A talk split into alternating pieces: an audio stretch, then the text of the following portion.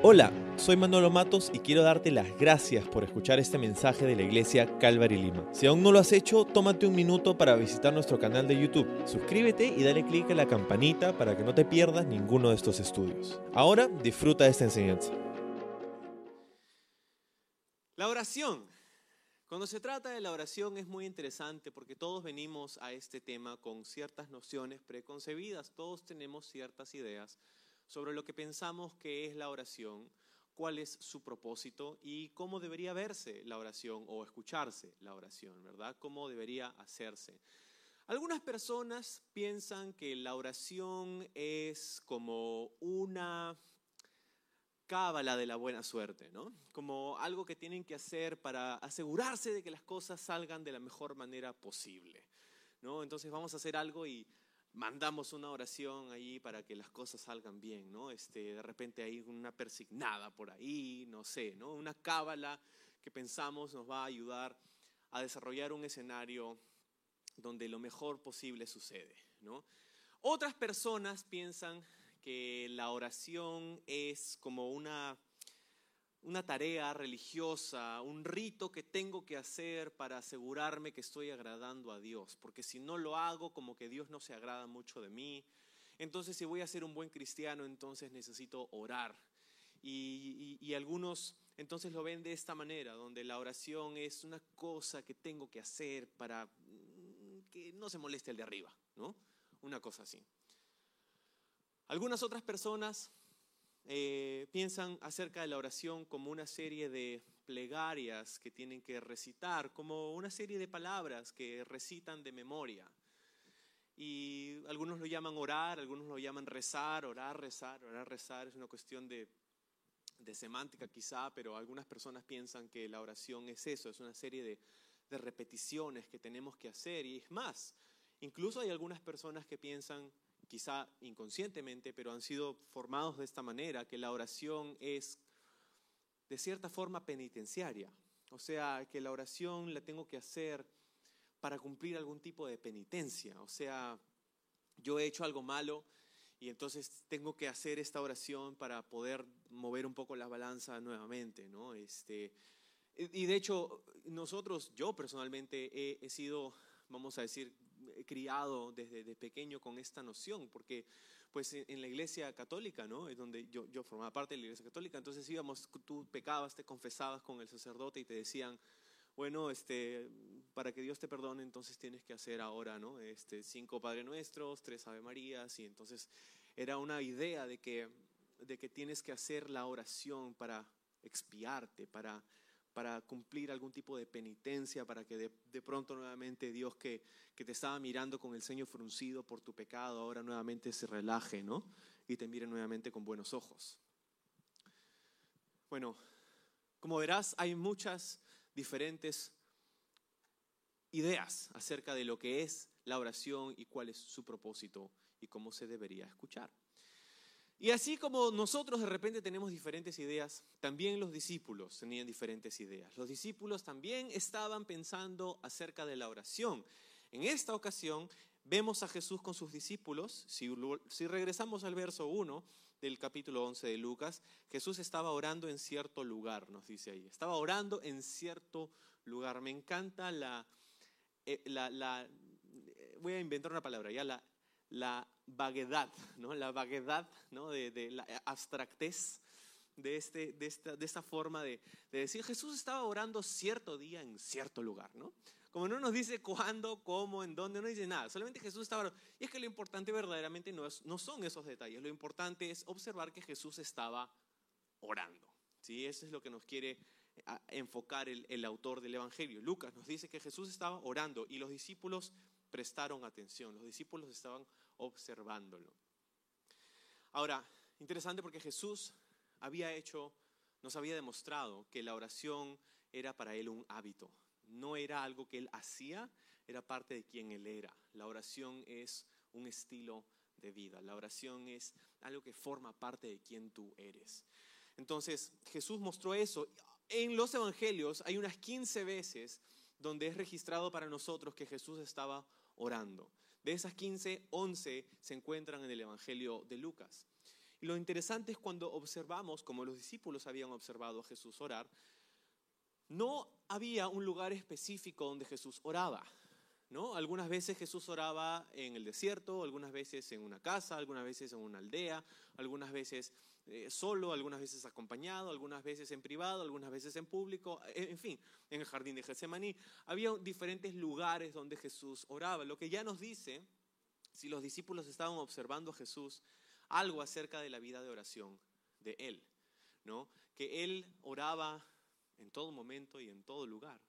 De hecho, es Pablo en, en el libro de Tesalonicenses, la carta a los tesalonicenses, que 1 Tesalonicenses 5, 17 nos dice que debemos orar sin cesar, orar incesantemente, o sea, que algo que no, que no para, ¿no? Entonces, Jesús estaba orando, los discípulos lo habían observado, y los discípulos le dicen entonces, Señor, enséñanos a orar, así como Juan enseñó a sus discípulos. Los discípulos le piden a Jesús que les enseñe a ellos cómo orar, que les enseñe a orar. Entonces, es muy interesante esta petición, porque, ¿sabes?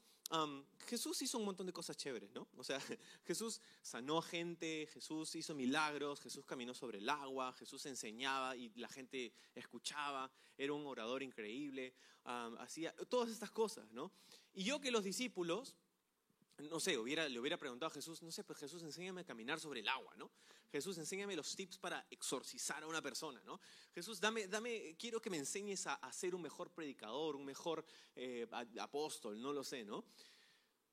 Pero curiosamente lo único que vemos en la Biblia a los discípulos pedirle a Jesús que, que les enseñe es esto. la única petición que los discípulos hicieron a Cristo para que Él les enseñe, les transmita conocimiento de una manera específica es acerca de la oración.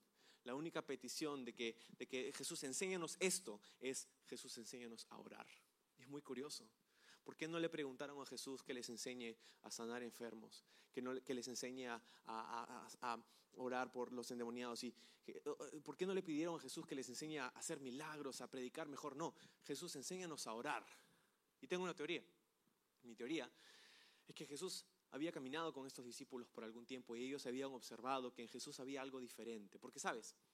Muchas personas tenían una vida de oración, muchos rabinos. Era normal en esa cultura para que los rabinos, que son los maestros del judaísmo, tengan sus discípulos y les enseñen cosas. Y específicamente que les enseñen a orar. ¿Te das cuenta que aquí le dicen, Juan enseñó a sus discípulos a orar? Enséñanos a nosotros, así como Juan. ¿Por qué? Porque era normal que los rabinos enseñaban a sus discípulos estos tips, ¿no? Estas cosas solo para conocedores, ¿no?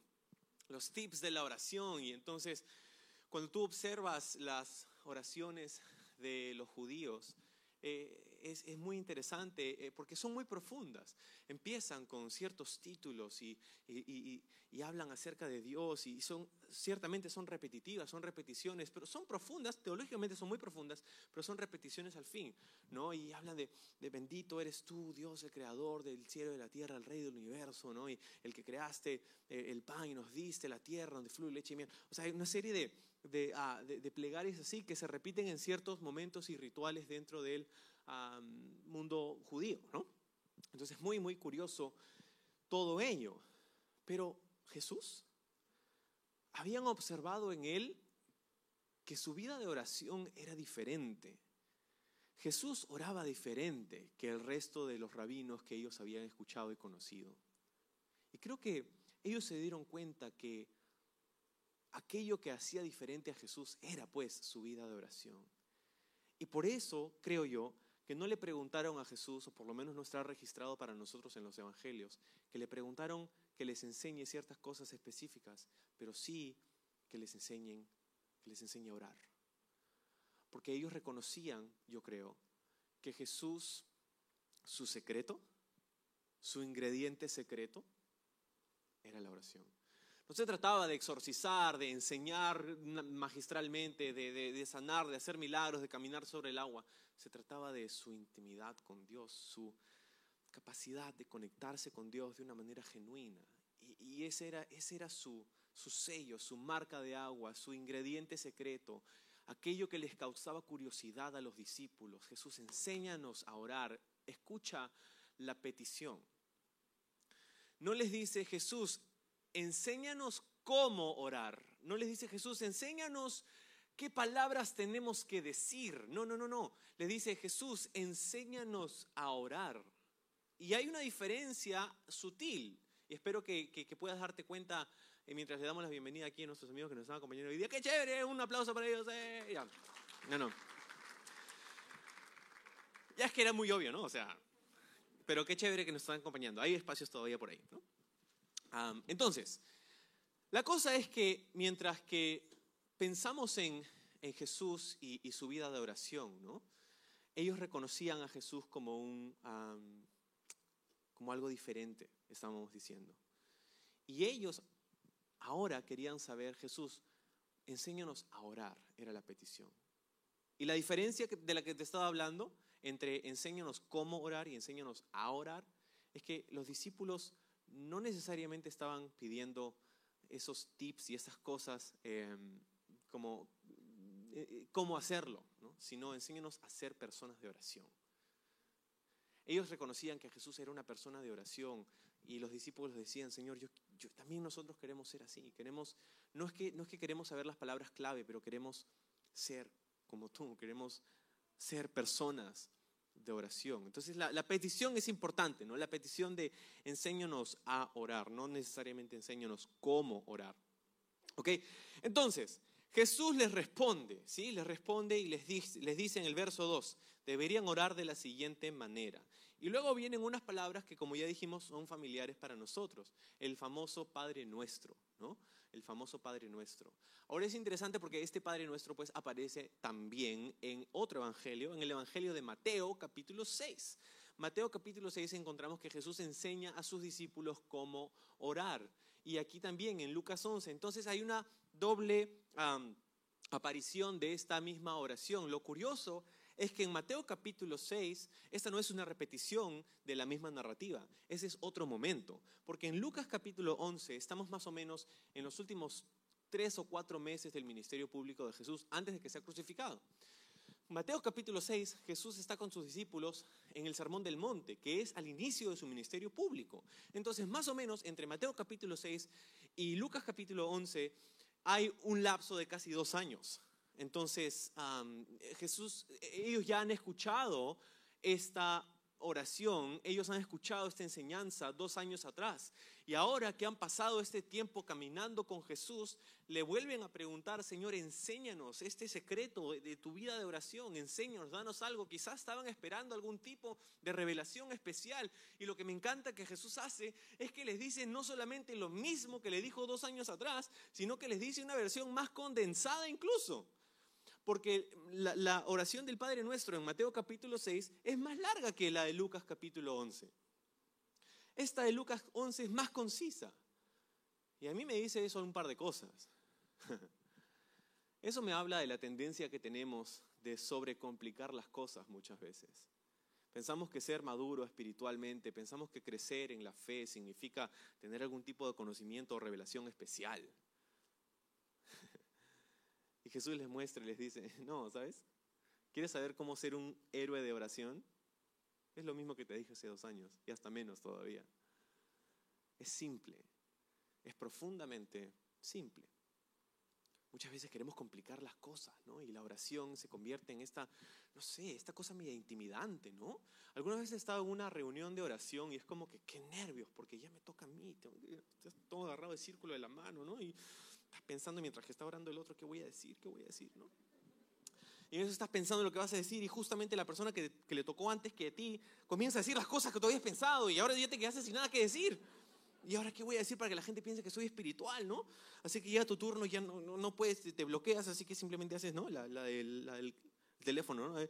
Te aprietan la mano para que te toque a ti y tú le aprietas la mano a la siguiente persona para que, ¿no? Un, un skip, ¿no? Si juegas uno, ¿no? Skip, ¿no?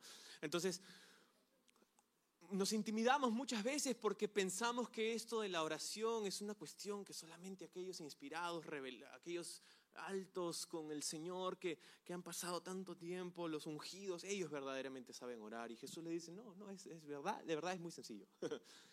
es, tan sencillo como lo que les dije hace dos años y ahora les digo incluso de una forma más sencilla para que lo entiendan. ¿Por qué? Porque la oración no tiene que ser complicada oración es, es simple, es, es una comunicación directa entre tú y Dios. No tiene que ser compleja, complicada. Es curioso porque hay este fenómeno en algunas personas, ¿no? Cuando oran, que, que adoptan un, lenguaje, un léxico, un acento incluso diferente al que usan normalmente, ¿no? Este, les encanta orar a muchas personas en Reina Valera, ¿no? Este, oh Señor, ¿no? Este, oh, ¿no? Esto, esta parsimonia y esta pompa que a veces, ¿no? Ah, ¿no? Y, no juzgo a esas personas, pero al mismo tiempo no termino de, ah, no sé, no, no, es como si nadie, a nadie más le hablas así, ¿no? Ah, o, o- o tienes un profundo respeto por Dios, tanto que usas otro lenguaje para hablarle a Él, o simplemente estás tratando de impresionar a alguien que no es Dios, porque si estás comunicándote con Él eh, eh, y ese no eres tú, entonces ¿con quién estás? Entonces, Jesús les da esta oración, que vamos a desmenuzar como si fuera un pollito sancochado, vamos a desmenuzarlo bien, porque sí es importante para nosotros. Pero lo que tengo que decirte antes de desmenuzar esta oración con- contigo es que no debemos tomar esta, eh, esta, plantilla y hacerla una fórmula para que siempre digamos las mismas cosas y, y que hagamos esta oración y la repitamos siempre todo. O sea, me encanta que estamos leyendo de la NTV porque esta, esta plegaria que es familiar en nuestra mente se escucha diferente en NTV. Y me gusta eso porque muchas veces cuando sacamos de la, memoria, hacemos un bypass del razonamiento. Cu- Cuando, cuando sacamos de la memoria, hacemos un bypass del razonamiento, porque no, no enganchamos nuestra mente cuando decimos algo de paporreta. Es fácil decir algo sin pensarlo, ¿sabes? es fácil hablar sin, sin pensar. Y, y- a veces cometemos ese error en la vida y a veces también lo cometemos en la oración. Y eso no es lo que Dios quiere. Dios no quiere que tú solamente recites un encanto o una encantación. No se trata de, de- una serie de palabras clave que tú tienes que decir y que si las dices mal, un rayo del cielo. No. Es una comunicación directa con Dios, es, hablar con Él. Entonces, antes de hablar de esta fórmula, esta plantilla que Jesús les da a sus discípulos, tienes que saber que esto no se supone que debería ser una cosa que nosotros recitamos sin pensarlo. ¿Podemos usarla y podemos recitarla? Sí, podemos hacerlo, siempre y cuando estamos pensando sobre lo que estamos diciendo y lo estamos diciendo de corazón. Claro que sí podemos hacer eso también.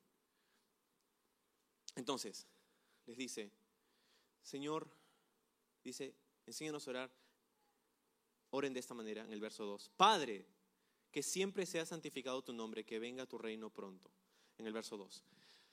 Padre, y aquí el pronombre que está implícito es la primera persona en plural, ¿no? Padre nuestro, nuestro Padre. Es muy curioso porque esto es muy revelador. Estas dos palabras, Padre nuestro, hablan volúmenes sobre lo que Jesús está tratando de decir a sus discípulos y nos está tratando de decir a nosotros. Primero les dice Padre. Esto es sorprendente, ¿sabes? Porque nadie en la cultura judía, en el día de Jesús, nadie se refería a Dios como Padre. Nadie. Ningún judío decía, Dios, tú eres mi Padre. Los judíos tenían un temor reverente por el nombre de Dios que ni siquiera querían decir el nombre de Dios en voz alta. Ellos reemplazaban el nombre de Dios de Yahvé o Jehová a, a otra cosa, a Adonai, que significa Señor, o a Hashem, que significa el nombre, ¿no? Y, y hay este, este reemplazo, oye, hace frío, ¿no? Soy yo. Este, a ver si nos pueden, alguien nos puede ayudar apagando algunos de aires porque está haciendo frío. Este, veo, lo, veo muchos así como, va pasando los minutos y como, vamos a ver si podemos apagar uno, uno de los aires, un par de los aires. Am, entonces, qué curioso, ¿no? O sea, un, un- un- un mensaje donde hablamos acerca de la oración, quizá lo más importante de la vida cristiana, es justamente un momento donde hay un montón de distracciones. Típico. Típico, ¿no? Entonces, significa, ¿qué significa eso para nosotros? Significa que necesitamos prestar más atención. ¿Sí? Necesitamos prestar más atención porque hay algo que, aquí Dios quiere hablarnos. Y por eso tenemos un montón de, distractores, ¿no? Porque acuérdate de esa parábola donde Jesús dijo que la palabra es como una semilla que a veces cae sobre el terreno y viene un ave y se la lleva. ¿no? ahí están pasando las aves y queriendo llevarse la palabra que Dios quiere sembrar en tu corazón. Así que presta atención. Entonces, Padre, nadie se refería a Dios como su Padre antes de Jesús. Si tú ves en la Biblia, las oraciones que están registradas en todo el Antiguo Testamento, ninguna empieza diciendo Padre. Siempre dicen Señor, el Dios de Israel, el Señor creador de los ejércitos celestiales. Es, hay una serie de títulos que, Dios, que le dan a Dios en la Biblia, en el Antiguo Testamento, pero ninguno le dice a Dios Padre. Esto es nuevo, esto es chocante, esto es ah, diferente, porque Jesús dice, Dios no solamente es el Señor creador, no solamente es el Dios todopoderoso, Él es tu Padre. Ahora, claro, Jesús podía decirle a Dios Padre porque Él es su Padre y Jesús es el Hijo de Dios, entonces no había problema ahí. Pero observa la segunda palabra que es nuestro Padre, o la palabra implícita en esa traducción, nuestro Padre, Padre nuestro. Jesús les está diciendo que Dios no solo es mi Padre, también es tu Padre. Tú puedes referirte a Él como Padre. Y si es nuestro Padre, quiere decir que hay otras personas que están a nuestro alrededor. Lo que quiere decir que nuestra fe y nuestra relación con Dios no es tan individualista como muchas veces pensamos que tiene que ser. Mucho de nuestra fe es comunitaria.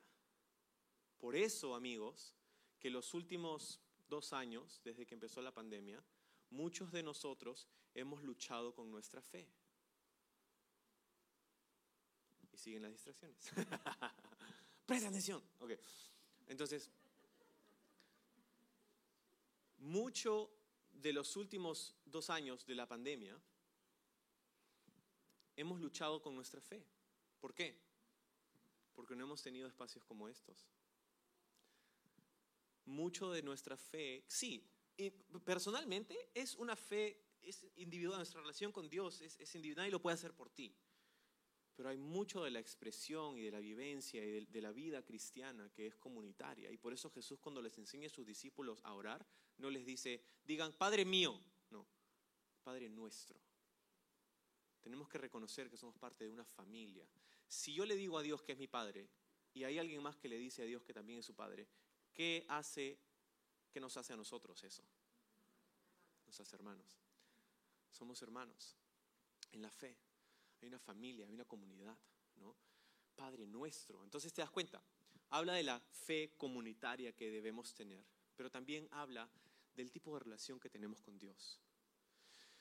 Padre, cuando tú recuerdas, cuando tú reconoces que Dios es tu Padre, entonces dices, wow, no, está, no es un Dios distante, es un Dios que me conoce, es un Dios que está en mi vida, es un Dios que sabe qué es lo mejor para mí y quiere lo mejor para mí, es mi Padre.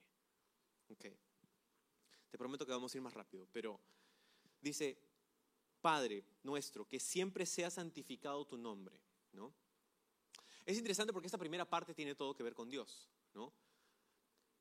Padre nuestro, que sea santificado tu nombre, que venga tu reino pronto, que se haga tu voluntad, ¿no? La primera parte de esta oración tiene todo que ver con Dios. Y esto es importantísimo, porque muchas veces nuestra vida de oración tiene todo que ver con quién. Con este que tiene dos pulgares tiene que ver con nosotros. Muchas veces empezamos nuestra, nuestro tiempo de oración, cuando nos acercamos a Dios en oración, con nuestras necesidades, con nuestras cargas, con nuestras peticiones, con las cosas que nosotros queremos, con las cosas que nosotros queremos que Dios haga por nosotros. En la vida de oración hay, hay un espacio para eso. La Biblia dice que debemos presentar nuestras peticiones delante de Dios. Pero cuando nos acercamos a Dios, lo primero no tiene que ser nuestra agenda, tiene que ser su agenda.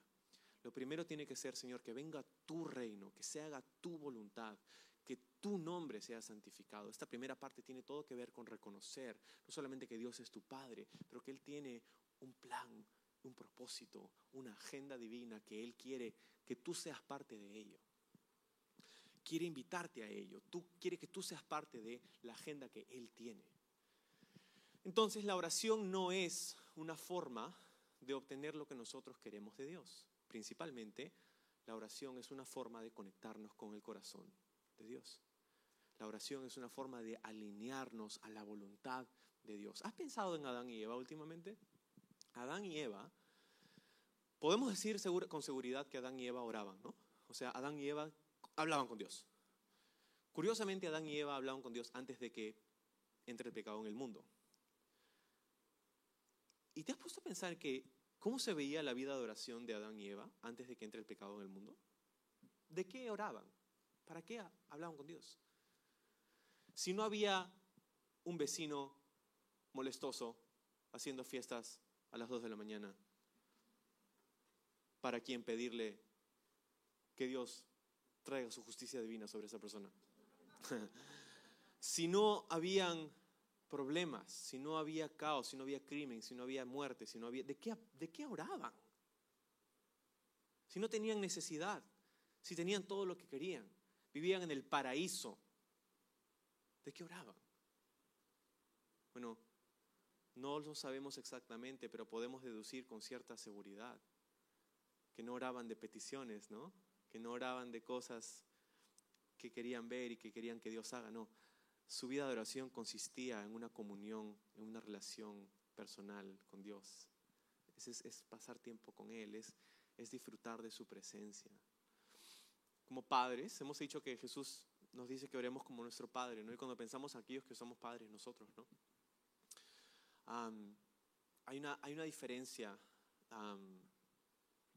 cuando un hijo conversa con sus padres por voluntad y por obligación. Hay una gran diferencia, ¿no? Y la diferencia la hace la madurez del hijo. Porque como hijos inmaduros, muchas veces la conversación que tenemos con nuestros padres se trata de lo que nosotros queremos, ¿no? Papá, dame esto, mamá, dame la otra, papá, esto, Se trata de nosotros, nosotros, nosotros, nosotros. Pero a medida que crecemos y maduramos, el tipo de conversaciones que tenemos con nuestros padres cambian, ¿no? Y ya no se trata de, papá, dame esto, mamá, dame otro. Se trata de, ¿cómo estás, papá? ¿Cómo estás, mamá? ¿Cómo te fue hoy? ¿Qué tal dio esta semana? Cuéntame algo. Cambia, ¿no? ¿Qué cambió? Nuestra madurez. Hemos crecido, hemos cambiado, hemos aprendido que nuestra relación con nuestros padres no se trata de lo que ellos pueden darnos a nosotros, sino que a medida que nosotros crecemos nos damos cuenta que nosotros queremos disfrutar de su presencia. Y, pasa tiempo y, si has tenido el, dolor de, haber perdido a papá o a mamá, ah, tú sabes exactamente de lo que estoy hablando. ¿no? Tú no quieres que tus papás estén contigo porque quieres que ellos hagan algo por ti, sino porque simplemente quieres pasar tiempo con ellos. Quieres disfrutar de su presencia, de sus abrazos, una vez más. Entonces, si Dios es nuestro Padre, ¿te das cuenta la diferencia que hace? Reconocer que no se trata de lo que Él puede hacer por nosotros y papá dame esto, papá dame el otro, sino es pasar tiempo con Él, disfrutar de su presencia, disfrutar de, su, de sus abrazos, disfrutar de, de, pasar tiempo con Él. Hay una gran diferencia, pues. Entonces, les dice, Padre, que, que tu nombre sea santificado siempre, dice ahí. ¿Y qué cosa significará eso, no? Que tu nombre sea santificado. El nombre en tiempos bíblicos llevaba más peso que solamente la identidad de una persona. No solamente, hey, Manolo, no, sino que el nombre en la Biblia muchas veces tenía todo que ver con el carácter y la naturaleza de la persona. Los nombres en la Biblia significan muchas cosas diferentes y, es un estudio bien interesante. Por ejemplo, Jacobo, o Jacob, en, el libro de Génesis, Jacob, su nombre significa el engañador, ¿no? el engañador, el que atrapa el, tobillo. ¿no? Dios le cambia el nombre de Jacob a Israel, que significa gobernado por Dios. Muy interesante, ¿no? Dios le cambia el nombre a ciertas personas, Abraham sin H a Abraham con H, ¿no? Padre exaltado a Padre de multitudes, ¿no? Dios cambia el nombre de ciertas personas en la Biblia porque está mostrando que está haciendo un cambio en su carácter y su naturaleza. Entonces el nombre de Dios involucra su, no solamente cómo se llama, sino su carácter, su naturaleza, cómo Él es. ¿Sí me dejo entender? Entonces, cuando dice santificado sea tu nombre o que tu nombre sea santificado. ¿Qué cosa es santo? Santo es separado, diferente, es lo que significa esta palabra. Muchas veces santificado tiene todo una, toda una connotación religiosa, ¿no? Oh, santificado sea, ¿no? Y, y la cosa es que santificado simplemente es diferente. Entonces, cuando estamos, cuando Jesús nos dice, ustedes deberían orar de esta manera, Padre, que sea santificado su nombre siempre. Lo que quiere decir eso es, Señor, ayúdanos a reconocer y recordar que tu naturaleza es diferente a todo lo que nosotros conocemos. ¿Por qué es importante esto al inicio de la oración? ¿Por qué? Porque hemos dicho que Dios es nuestro Padre, pero no todos hemos tenido una buena experiencia con nuestros padres. Y quizá más de uno ha tenido una mala experiencia con sus padres. El problema con eso es que muchas veces proyectamos nuestras malas experiencias pasadas con Dios. Porque cuando viene a nuestra mente esa palabra Padre, lo que asociamos en nuestra mente no es siempre algo bueno. Porque quizá tuviste un padre ausente, quizá tuviste un padre abusivo, quizá tuviste un padre descuidado, un padre que no se preocupó por ustedes. Y eso termina marcando mi entendimiento de Dios. Porque cuando yo digo, Dios, tú eres mi Padre, inmediatamente vienen estas cosas a tu mente. dices, no sé si hay una, divergencia, una cacofonía, hay algo que no entra bien, ¿no? Porque mi experiencia con Dios se supone que debería ser mi experiencia con mi padre, pero mi experiencia con mi padre no ha sido buena y entonces entiendo que mi experiencia con Dios quizá no va a ser buena, porque pienso que Dios va a ser como mi padre. Pero, por eso es importante, dice, que tu nombre sea santificado siempre. ¿Por qué? Porque aunque mi padre me puede haber fallado, tú eres diferente. Porque aunque mi padre no puede, puede que no, no estuvo ahí para mí, pero tú estás ahí para mí. Porque tu nombre, tu naturaleza, tu carácter es diferente, es santo. Entonces está diciendo, Señor, ayúdanos a recordar que tu carácter es diferente de todo lo que nosotros hemos conocido, que tú eres mejor que nuestras malas experiencias pasadas, que tú no eres como aquellos padres que quizá nos hirieron, tú eres un buen padre. Ok. Que tu reino venga pronto habla de expectativa, de reconocer que Dios quiere hacer algo en el mundo y nosotros queremos verlo ya. Señor, que tu reino venga, que tu voluntad se haga. Nosotros queremos ver lo que tú quieres hacer, Señor. ¿Sabes? Eso es importante porque hoy día vivimos en un mundo donde es obvio que hay muchas personas que tienen planes para la humanidad. Vivimos en un mundo donde los, políticos, los oligarcas, los multibillonarios, sabemos que tienen un plan para la humanidad. Y no estoy hablando de territorios este, de, conspiraciones, ¿no? O sea, es simplemente lo que es, es, la verdad, ¿no? O sea, hay personas que tienen una agenda para la humanidad. Es, es, es alucinante lo conspiranoico que suena la verdad, ¿no? pero recordar que Dios está encima de todos ellos. Dios tiene un plan para la humanidad, para el mundo, que está por encima de cualquier político, por encima de cualquier compañía o empresa, por encima de cualquier conglomerado. Que venga tu reino, Señor, pronto. Habla de esa expectativa, Señor. Sabemos que vas a hacer algo y queremos verlo pronto. Tenemos que tener expectativa cuando oramos de ver lo que Dios va a hacer. Bueno, sigamos. Dice el verso 3, danos cada día el alimento que necesitamos. Eso habla de provisión, ¿no? provisión. Danos cada día el alimento, literalmente dice el pan de cada día, danoslo hoy, el pan nuestro de cada día, danoslo hoy. El pan de cada día, ¿no? O sea, no le está diciendo, Señor, danos el pan que vamos a necesitar por los próximos 10 años. Señor, danos un almacén para guardar todo el pan que nos vas a dar para poder administrarlo y que nos vaya bien en los próximos 15 años, ¿no? No, no. Dice, el pan de hoy, danoslo hoy habla de una dependencia diaria en el Señor. Habla de entender que todo lo que tienes, Dios te lo ha dado. Y todo lo que vas a tener, Dios también te lo va a dar. Que tenemos que depender de Él. No está mal tener planes, no está mal ser planificados, ordenados, estructurados, está bien. Tener planes, proyecciones, todo eso está chévere. Pero si algo hemos aprendido en los últimos dos años es que muchas veces nuestros planes simplemente al tacho. El pan nuestro de cada día, danoslo hoy, el pan. Es curioso el pan, ¿no? Porque en esa cultura, como en la nuestra, el pan era lo más básico. El pan es como que es eso que no debe faltar nunca, ¿no? Este, a pesar de los esfuerzos de muchos nutricionistas por decirnos lo contrario. El pan es básico, ¿no? Un pancito con soledad, aunque sea, no importa, pero el pan es importante, ¿no? Infaltable. Entonces, el pan no es como, no le está diciendo, Señor, danos hoy el filé miñón que necesitamos hoy día, ¿no? No le decía, Señor, dame la barra libre de maquis que necesitamos hoy para poder... No, no, no, no. Señor, el pan, el pan es lo, lo, lo básico. Lo que nos dice algo interesante, nos dice que Dios está interesado en nuestras necesidades básicas. Que Dios no es un Dios distante, que, que no... Esto, esto significa que no hay nada tan minúsculo o pequeño que no podamos traer a Dios en oración. El pan, dánoslo hoy. Dios quiere escuchar incluso esas cosas que pueden sonar pequeñas y minúsculas. No hay nada tan pequeño en tu vida que a Dios no le interese. Y del mismo modo podríamos decir que no hay nada tan grande que Dios no pueda lidiar con ello. ¿no? Entonces, el pan de cada día. Luego dice en el verso 4, perdónanos nuestros pecados, como nosotros perdonamos a los que pecan contra nosotros. Rápidamente, el perdón. Perdónanos como nosotros perdonamos, dice. ¿Estás seguro que quieres hacer una oración así?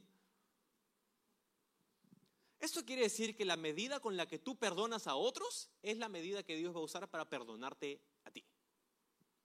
Hmm. Lo que nos dice otra cosa, nos dice que si somos cristianos, si, si hemos sido perdonados por Dios por nuestras ofensas, no tenemos la posibilidad de darnos el lujo de retener perdón para otros que lo requieren en nuestra vida. Quiere decir que el que ha sido perdonado va a perdonar. Y el que no sabe perdonar probablemente no ha sido perdonado. Perdónanos como nosotros perdonamos a aquellos que nos ofenden. Y quizá tienes una serie de nombres o uno por lo menos en tu mente en este momento. Personas que te han ofendido a ti y estás aferrándote a ese rencor, aferrándote a esa ofensa, a esa, a esa mentira, a esa, a, esa, a esa herida que tienes, te estás aferrando a ello. Y dice, no, no, no, no, porque la medida que tú usas para medir a otros en cuanto al perdón es la medida que yo te voy a terminar dando a ti.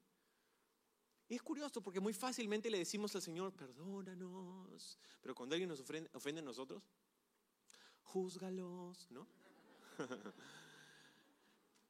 Pero no hay una doble medida, hay una sola. Perdónanos como nosotros perdonamos. Si eres creyente, si eres cristiano, necesitamos ser perdonadores. Necesitamos aprender a perdonar rápido, a perdonar sin condición, porque ese es el tipo de perdón que Dios nos ha dado a nosotros, ¿no? Ese es el tipo de perdón que Dios nos ha dado a nosotros. De repente eso significa algo para alguien en este mismo momento. Quizá no tienes ni que llamar a la persona, o de repente sí, pero en tu mente, en tu corazón en este momento es simplemente decir, Señor, quiero perdonar a esta persona, quiero perdonar esta situación, quiero perdonar. Porque perdonar es una decisión, ¿sabías? Es una decisión que tomas. Y quizás es una decisión que tienes que tomar más de una vez. Es reconocer que has decidido perdonar. curioso porque Jesús dice que está sentado a la diestra del trono de Dios haciendo intercesión por nosotros. Es curioso. En el libro de Hebreos se nos dice eso, que Jesús está intercediendo por nosotros.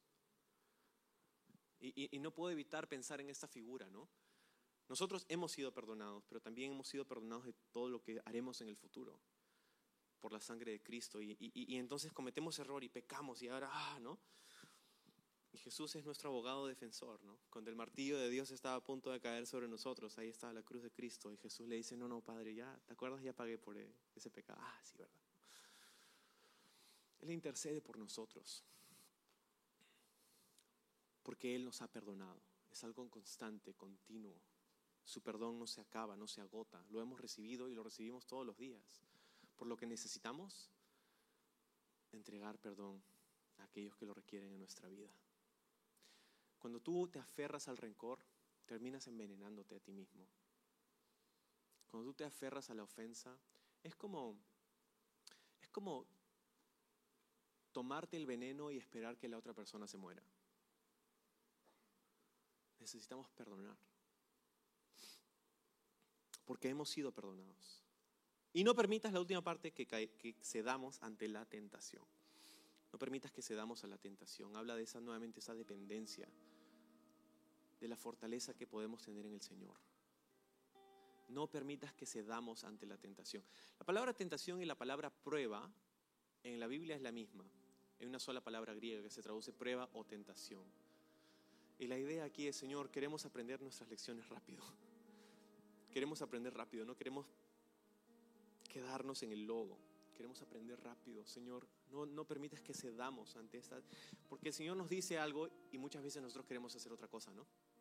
Dios nos dice haz esto y nosotros hacemos lo otro. Y entonces, ¡pum!, caemos en el lodo. Señor, no permitas que cedamos. Queremos aprender rápido, queremos obedecer, queremos hacer lo que tú quieres. Porque no queremos darnos de cara constantemente en esta vida, queremos hacer tu voluntad. Y Jesús luego utiliza una historia, ¿no? Y les habla de una persona, de un amigo, que va a la casa de su otro amigo y le toca la puerta a la medianoche para pedirle pan para un amigo que había llegado y no tenía nada que darle de comer. Entonces imagínate, pues, ¿no? Van a la casa y es la medianoche, tú ya estás acostado con tu familia. Te volteas. Pensando que si no haces, si no haces ruido, va a pensar que se va a ir, ¿no? Nuevamente, ¿no? Tu hijo se levanta, papá, están tocando la puerta. Sí, ya sé, cállate. El problema es que en esa cultura las casas eran un solo ambiente, no habían como cuartos, como ahora, ¿no? Eran un solo ambiente y, en, una, en un lado de la casa había como una plataforma un poco más elevada donde dormían los que vivían en esa casa y, y en el otro lado de la casa habían otras cosas y a veces incluso animales que dormían ahí, ovejas, carneros, corderos, mascotas, en fin, ¿no?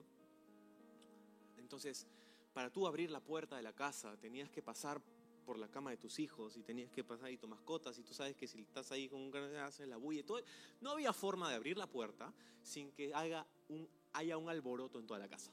Eso es lo que, lo que vemos aquí en esta, en esta imagen, ¿no? Entonces, obviamente este hombre no quería hacer eso, pero el hombre insistía, ¿no?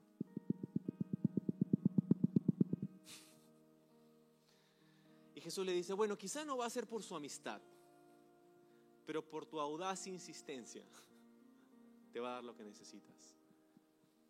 Y tú dices, mm, qué raro, ¿no? Porque entonces, ¿qué es lo que nos está enseñando esta imagen, esta parábola, ¿no? Que Dios es como un amigo cascarrabias al que tenemos que convencer para que haga cosas en nuestra vida. Porque esta no es una parábola de comparación, es una parábola de contraste. La diferencia es importante porque esto no nos está enseñando que Dios que, tenemos que convencer a Dios para que obre en nuestra vida y rogarle para que obre en nuestra vida. No. El contraste es este. El contraste es si un amigo a duras penas, pero lo va a hacer, si un amigo va a conceder tu petición por tu insistencia, ¿no crees que tu Dios, tu Padre, el que te ama, el que lo ha dado todo por ti, ¿no crees que va a escucharte y va a hacer una obra en tu vida cuando tú se lo pides? Más abajo le dice a sus discípulos, si ustedes siendo pecadores le dan buenos regalos a sus hijos, ¿no crees que tu Padre Celestial le va a dar el Espíritu Santo a todos aquellos que lo piden? O sea, no es una, no es, no es una analogía de comparación, es una analogía de contraste. Si nosotros que somos pecadores sabemos darle buenas cosas a nuestros hijos, ¿cuánto más Dios? ¿Cuánto más Dios nos da el Espíritu Santo a aquellos a quienes se lo pedimos? Y esto es muy interesante porque Muchas veces le pedimos a Dios muchas cosas, menos el Espíritu Santo. Pero lo que Dios quiere darnos es su Espíritu. ¿Por qué? Porque la oración, sí, la, oración cambia las cosas. Oramos y cosas suceden. Y lo creemos. Pero en primera instancia, no se trata de que la oración cambie las cosas. Se trata de que la oración nos cambie a nosotros. La oración no cambia nuestras circunstancias tanto como cambia nuestro corazón. La oración no es la forma de obtener las cosas que queremos de Dios. La oración es la forma en cómo alineamos nuestro corazón a su voluntad. Y por eso Jesús dice, sigue pidiendo. No porque tenemos que convencer a Dios, sino porque tenemos que traerle a Él lo que somos. Es como ese, esa ancla ¿no? que está ahí. Estamos jalando la soga del, barco y estamos jalando, no estamos jalando el muelle al barco, estamos jalando el, el barco al muelle, ¿no?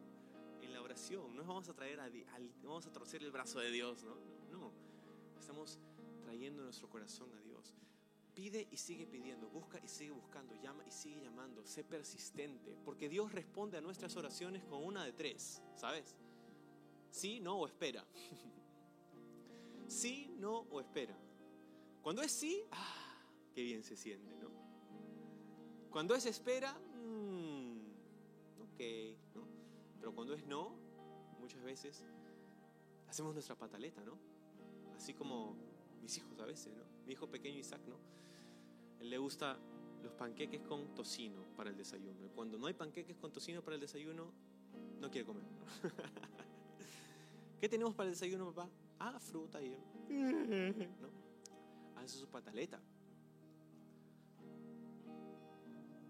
Porque pensamos que cuando no tenemos lo que queremos, eso termina siendo malo para nosotros.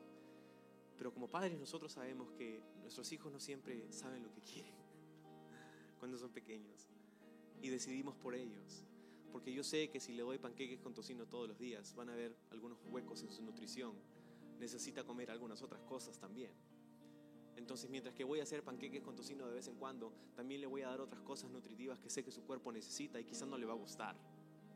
Pero lo necesita y yo lo sé porque soy su padre. Muchas veces Dios hace eso con nosotros cuando nos dice que no. Hacemos nuestra pataleta, pero Dios nos dice, no, no, es que yo sé lo que tú necesitas y lo que necesitas es que te diga que no ahora, porque no sabes lo que viene más adelante. Los no de Dios son providenciales también, son su voluntad. Qué bueno que Dios no nos da todo lo que le pedimos. Alguien dijo una vez, si Dios quisiera destruir a una persona, le daría todo lo que su corazón le pide. ¿no? Estabas orando por esa persona en el colegio, ¿no? Ah, me debo casar con esa persona, Señor. Y Dios te dice, no, te muestra que es no, ¿no? Ah, qué mal, Señor, pero esa persona me hace sentir bien. Bueno, pasan como unos 15 años y luego vas a una reunión del colegio, ¿no? De, de exalumnos de 15 años y ves a la persona con la que te ibas a casar. Gracias, Dios, que me dijiste que no. Gracias. Los no de Dios son providenciales también, pues. Tenemos que aprender a confiar en nuestro Padre Celestial. Aquel que nos quiere dar su espíritu, aquel que quiere cambiar nuestro corazón, aquel que quiere que nosotros disfrutemos de su presencia, es nuestro Padre. Y la razón por la que es nuestro Padre es porque Jesús pagó nuestro precio. El porque es porque Él pagó nuestra deuda. Cuando dice aquí, perdónanos como también nosotros perdonamos a los que nos ofenden, la palabra aquí es deuda. Pe- Perdona nuestras deudas como también nosotros perdonamos a aquellos que son deudores. Y la idea es que el pecado es una deuda que tenemos con Dios y esa deuda fue la que fue pagada por Jesús en la cruz. Él pagó una deuda que no debía, porque nosotros teníamos una deuda que no podíamos pagar. Él la pagó por nosotros y por eso es que Dios puede ser nuestro Padre.